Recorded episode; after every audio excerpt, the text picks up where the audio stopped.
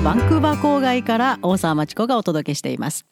前回のポッドキャストから大学生のテーマが続きます。今日は2021年日本の大学生の声ですね、えパンデミックによって大学の教育もいろいろ損なわれました。大きく変わってきました。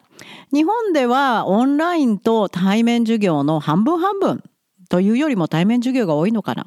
実施されてるみたいです。カナダはいまだに政府の命令で大学は全てオンライン授業となっています。ちょうど日本経済新聞で日本で何が起こってるんだろうといつも見てる中にこんなインタビューの記事がありました。日本の大学生に聞くコロナパンデミック下の大学教育。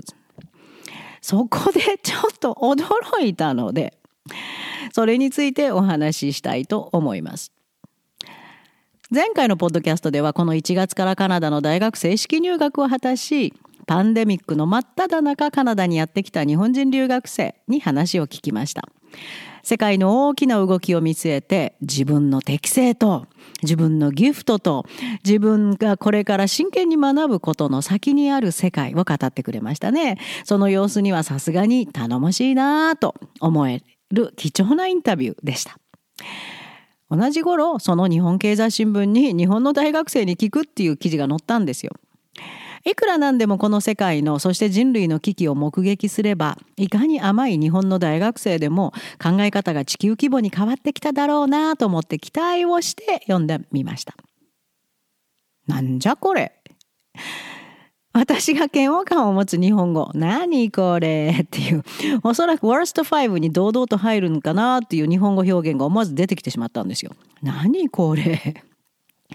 幼い内向き社会と自分との関係がさっぱり分かってないクリティカル・センキングなどかけらもないはあ。どこから形容詞を探してきて説明すればいいのか実は困ってしまいました。日本の大学生を描写する形容詞を見つけるにはちょっと時間がかかりそうなんでじゃあ一挙に内容に踏み込んでみます。日本の大学生でこれを聞いてる皆さん文句ありますよねきっとね。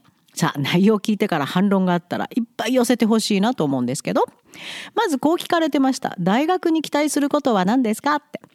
カナダで学生に聞いたらね自分の将来に必要な専門分野の知識スキルを世界レベルで身につけること学べること。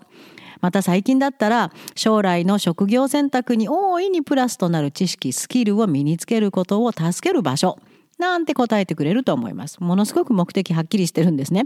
大学は学ぶ場所。その学んだものが社会でどう自分が貢献できるかにつながると。でも日本の大学生こんなこと言ってます。コロナ前は好きな学問を学ぶ場所、人に出会える場所と思っていましたが、今はそれを大学に求めてないです。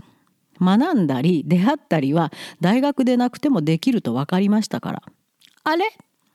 じゃあ何のために大学行くんでしょうか？学ぶ場所でもないんでしょ？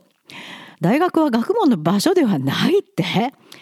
まあ以前から世界でも日本の大学の簡単さ学生の勉学意欲のなさは悪名高かったんですけどここに来て学問の場所ではないという究極な断言まで来てしまいました。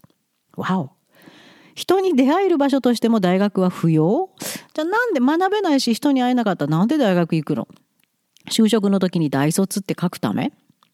なんてお金と時間とそしてもともと高いはずの高いですよ日本の若者の潜在能力は。高校生までの能力高いから。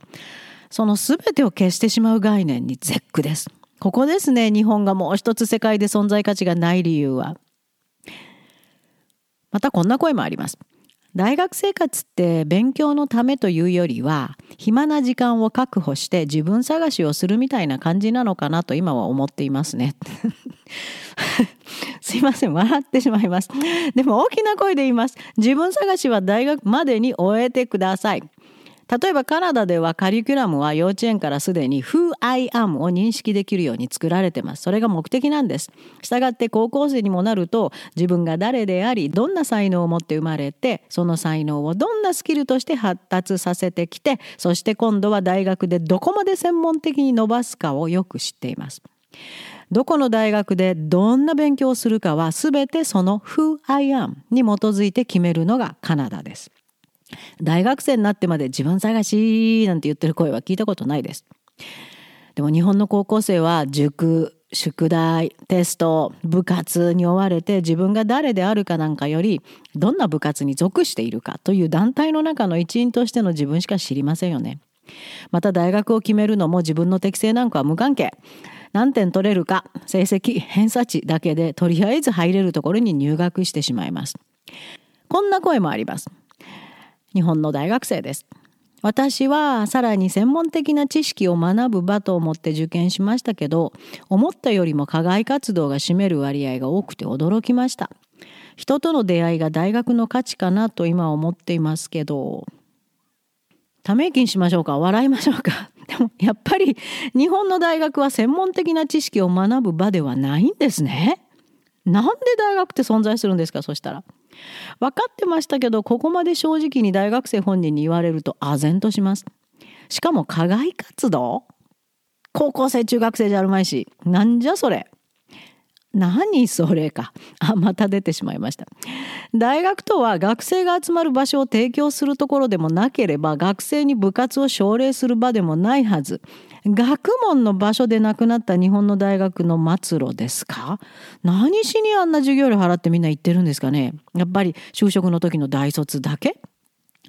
例えばカナダの就職面接ではあなたの専門分野はそしてあなた自身は何ができるかなどの実際上の能力への質問が飛んできますよ。課外活動を一生懸命やってました は冷たい視線と不合格通知に出会うだけです。勉強してないの？って言われます。日本の企業は未だに部活若者を好むんですか？日本に世界競争力がなくなったのはこのためかもしれませんね。それからこんな声。4年間の自由な生活がある大学生の身分をもらうための場所です。高校の先生たちが実際に言ってるんだそうですよ。高校生の間は好きなことなど我慢して受験勉強だけしていなさい。学ぶ、遊ぶのは大学に入ってから。たっぷり時間があるからいっぱい遊べるよ。実際に何人もの高校生から聞いたんですけど、その度にショックで呼吸困難になっちゃいました。こんな声どうですか？ここまでも驚きの大学生実態ですが、これもひどいです。大学の講師がこんなこと言ってるそうです。大学での勉強は将来やりたいこととは切り離して考えてください。ため息にします。はあ、学生自身も言ってますよ。私は高校の時大学での研究が職業と結びつくものだと思ってたんですね。でもゼミとかの説明会にとかに書いてあって少し驚きました。学生団体の先輩の就職先を見てもあまり研究と直結してなくて世界中の大学企業は今こう言ってますコロナ後は特に大学学位よりもどれだけ確立した専門分野を持ちそれを使い具体的に何ができるかが雇用への唯一のポイントとなります。だそうですよ。日本はまたまたずるずる遅れてしまってるみたいですね。コロナで孤立している間に。はあ世界に悪名高い日本のお遊び大学。この現実知ってくださいね日本の若い皆さん。そしてそれに危機を覚えこのような危機感を言葉にしている学生がいるまあそれだけでも少しだけ安堵です頑張ってほしいです。こんな生徒もいるんですよ。大学生活の前に一つ具体的な目標を作った方がいいと思います。モチベーションがそれがちなオンライン授業でも目標を持てている人は強い。それに大学は思った以上に自由でその状態に飲み込まれてしまうとあっという間に時が流れてしまうと感じたからです。はい。そうですね。頑張ってます。素晴らしい。こんな学生ほどカナダの大学に来るべきです。周りが見えてます。自由とは何をしてもいいのじゃなくて、自分の学びを自分でスケジュールしコントロールできる能力が絶対必要。日本の高校から甘い考えのまま留学した大学留学生が大きくつまずくのがここです。誰も宿題はテスト準備はなどとお母さんのように面倒は見てくれません。日本の大学のようにいちいち一人一人の面倒なんか見てくれません。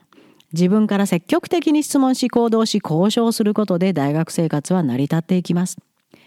さあ、日本の大学生の皆さん、日本の大学事情がいかに幼いか少しお分かりですか？ショックを受けてほしいです。ショックの後はあなたに何ができるか考えること。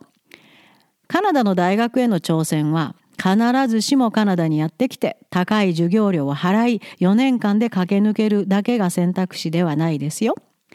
個人の選択への理解度が高く教育選択の自由を認めているカナダの大学教育にまず一歩から挑戦してみませんか？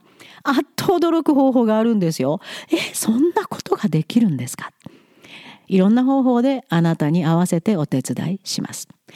世界レベルの教育を受けて自分の大切な人生を輝くものにしたいならカナダにいらっしゃい。